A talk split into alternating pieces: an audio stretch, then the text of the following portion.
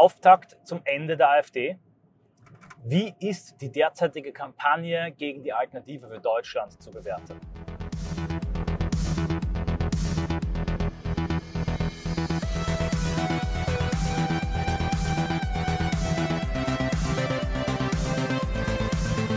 Leute, liebe Grüße aus Wien, herzlich willkommen bei einer Audioanalyse. In der möchte ich mich voll und ganz auf die Implikation und Bedeutung des Geheimplans des Potsdam-Ibizas, aber mittlerweile auch des nächsten Artikels über ein angebliches Treffen bei CDU-Politikern ergehen und ich möchte das Ganze analysieren. Das ist kein Zufall, das sind vorbereitete Kampagnen. Im November wurden die Daten erbeutet, dann auf einmal schreiben alle Zeitungen das Gleiche. Sie sprechen von Deportationen, von einem Geheimplan zur Massenabschiebung. Das Ganze wird so stark ins Ausland gestreut, ähnlich wie Ibiza, dass es aus dem Ausland wieder zurückstrahlt, sprich die internationale Presseöffentlichkeit erzeugt auch einen internationalen Druck, in dem dann die internationalen Organisationen, Politiker anderer Länder ebenfalls alle anschreiben, die Politiker, die äh, verspüren wieder einen Druck, sprich es erzeugt einen maximalen Handlungsdruck und einen emotionalen Schock, ein polarisierendes Ereignis, ein formatives Ereignis. Ich habe in einer vorigen Audioanalyse darüber gesprochen, mit der Wirkung auf die deutsche rechte, nicht woke Influencer-Szene. Und gleich danach, und das ist jetzt der Grund, warum ich diese Audioanalyse mache, kommt eine neue Meldung, wieder mit einer äh, Presseanfrage der äh, Journalisten, sage ich jetzt mal unter Anführungszeichen. Denn was die machen, ist, hat nichts mehr mit Journalismus zu tun. Und eine Neuenthüllung, wieder private Treffen. Auf einmal, diese Informationen gibt es sicher schon länger. Ich glaube nicht, dass die die alle im November letzten Jahres, Dezember und Jänner bekommen haben. Rücken sie raus. Und die gesammelte Munition, im Zentrum steht die IB und äh, derzeit meine Person, das kann aber noch weitergehen und andere Kreise ziehen. Diese gesamte Munition wird hinausgeschossen. Was bewirkt das? Das bewirkt zuerst einmal große Verunsicherung in der Alternative für Deutschland. Es bewirkt gegenseitige Schuldzuweisungen, es bewirkt Streit, es bewirkt internen Ärger. Viele Leute haben vielleicht Sorge um den EU-Wahlkampf, um Landtagswahlkämpfe, um das Superwahljahr. Es erzeugt also ein gewisses kommunikatives Chaos in der Partei. Also ein Moment, der dann auch in der Partei genutzt wird, um alte Rechnungen zu begleichen, um Intrigen durchzuführen, um sich neu, äh, neuen Konstellationen zusammenzuschließen. Die Partei wird möglicherweise, also ich, ich zeichne hier wirklich ein Worst-Case-Szenario. Es kann auch sein, dass das Ganze verpufft. Ich sage nur, was damit ähm, intendiert ist, das Ziel und was im Worst-Case-Szenario auch eintrifft. Die Partei wird dann damit handlungsunfähig. Es kommt eben zu großen internen Streitigkeiten. Es kommt zu Lagerkämpfen, die dann die Krise der Partei verstärken. Insbesondere wird aber öffentlich in der Öffentlichkeit ein negatives, böses, extremistisches Narrativ. Die Partei habe sich verschworen mit Nazis und rechtsextremen Akteuren, um in einem Masterplan Millionen von Staatsbürgern zu deportieren. Dieses Bild wird in die Öffentlichkeit, in die Bevölkerung gestrahlt. Das führt zu noch stärkeren Angriffen auf die AfD. Die in der AfD befindlichen, in der Partei befindlichen instabilen Leute brechen weg und schließen sich den Angriffen an und sagen, jetzt müssen wir die Partei aufräumen, jetzt müssen wir alle Verbindungen kappen, die Unvereinbarkeitsliste updaten. Die Leute, die das immer schon wollen, sehen ihre Zeit gekommen und versuchen jetzt vielleicht in einem ähm, Meuten, Meuterung wieder den Kurs umzudrehen. Und viele andere, die auch über Remigration nicht reden wollten oder die Remigration eher kritisch sehen, sehen sich darin bestätigt. Mit diesem Thema gewinnt man keinen Blumentopf. Also eine Intensivierung aller Lagerkämpfe und zugleich in der Öffentlichkeit das Gefühl, jetzt muss doch was getan werden. Und dieses Gefühl der Urgenz, dieses Gefühl, bald ist es zu spät, da wird ein Deportationsplan vorbereitet von Großindustrie, von Partei und von Straßenbewegungen in einer neuen Wannsee-Konferenz. Und das ist wirklich ein völlig gestörter Vergleich. Das triggert natürlich den Nie-Wieder-Reflex in dem entsprechend konditionierten Bundesbürger. Das ist der ideale Moment.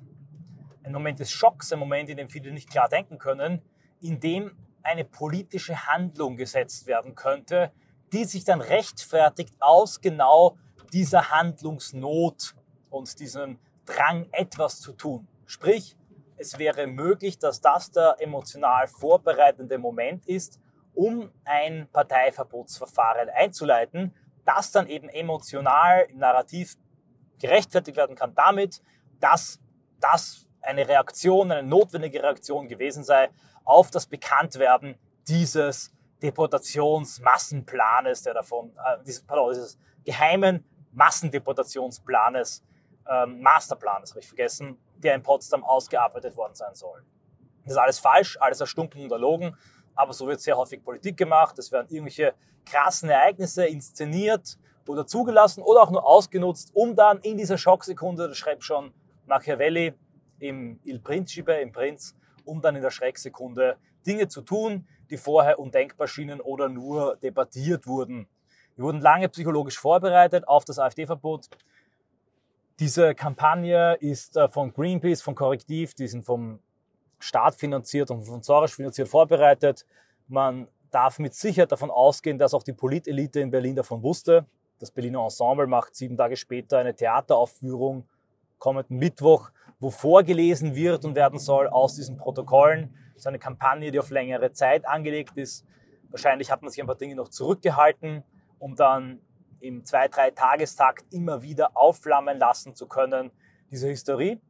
Es wäre also durchaus denkbar, dass das das Sperrfeuer ist, unter dem ein Verbotsverfahren eingeleitet werden soll. Glaube ich persönlich daran? Im Moment eher nicht. Allerdings äh, sehe ich eine 55-prozentige Wahrscheinlichkeit im Moment, aus einer Analyse aus dem Bauch heraus. Ich kann da keine weiteren zahlenmäßigen Faktoren nennen, dass es tatsächlich der Auftakt war um in den nächsten Tagen, ja vielleicht sogar schon heute zum Zeitpunkt der Aufnahme oder den nächsten Wochen dieses Verfahren zu starten, weil man damit eben im Narrativ und Narrative und Geschichten, die man erzählt, sind unglaublich wichtig.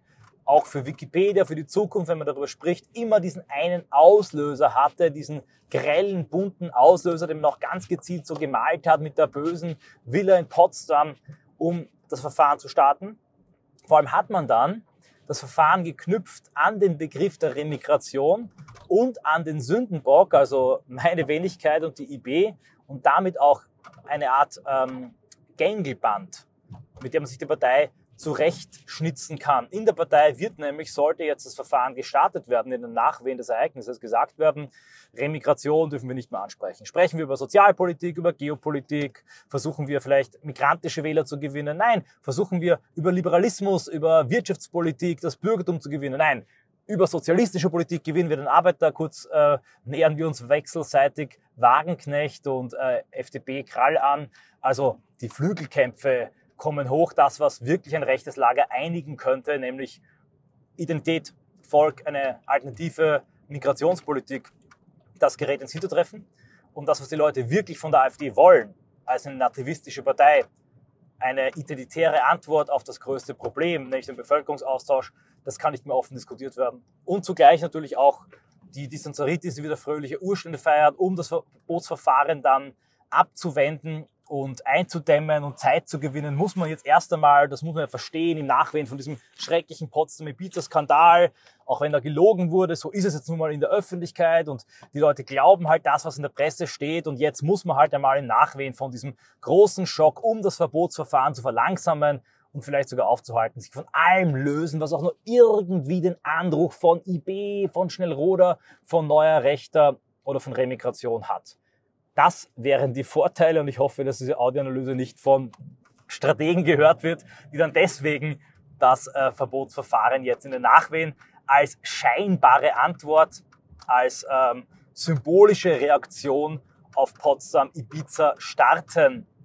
Was in meinen Augen dagegen spreche, daher 45 Prozent ähm, dagegen spricht, ist, dass noch lange Zeit ist bis zu den entscheidenden Wahlen lange in dem Sinne, dass eben äh, das politische und das mediale Gedächtnis relativ kurz und klein sind und dass auch, ich glaube, mit der Geheimdienstarbeit wahrscheinlich bessere und größere und krassere Dinge gefunden werden könnten oder bereits gefunden sind und bereits im Köcher liegen, um tatsächlich ein derartiges Verbotsverfahren zu starten. Und das ist auch gleich mein Aufruf und damit will ich diese Audioanalyse beenden. Spätestens Ibiza Potsdam muss ein Aufwacherlebnis für jeden Politiker und jeden Aktivisten sein.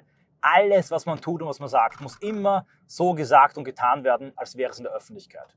Mein Credo, das ich ständig wiederhole, es gibt kein konspirativ und geheim in der heutigen Zeit, insbesondere in einer Massenbewegung mit verschiedensten Leuten, Laien, Leuten, die äh, Bloggen, Podcasten, Medienleuten und insbesondere mit den Möglichkeiten der digitalen Überwachung.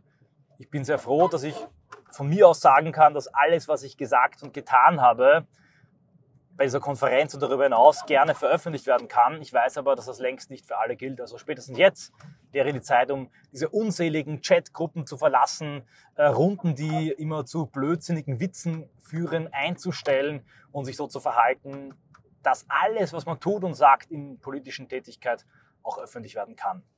Wer das nicht kann, der ist meiner Meinung nach in der jetzigen krassen Phase, in der man, ich zitiere Habeck, den politischen Feind vernichten möchte, nicht für diese politische Arbeit geeignet.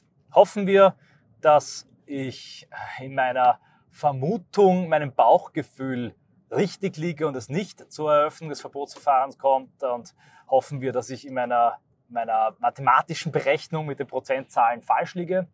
Wir sehen es wahrscheinlich in ein bis zwei Wochen. Bis dahin wünsche ich euch das Beste. Danke ich allen, die mich hier auf verschiedene Arten und Weisen unterstützt haben, und sei es nur eine Solidaritätsbekundung, und sage euch, dass trotz allem, selbst wenn Sie ein Verbotsverfahren starten, am Ende, wenn wir es richtig machen, wenn wir vor allem unsere Würde, unsere Haltung, unsere innere Ruhe und unseren Stil bewahren, die Wahrheit siegen und sich durchsetzen wird.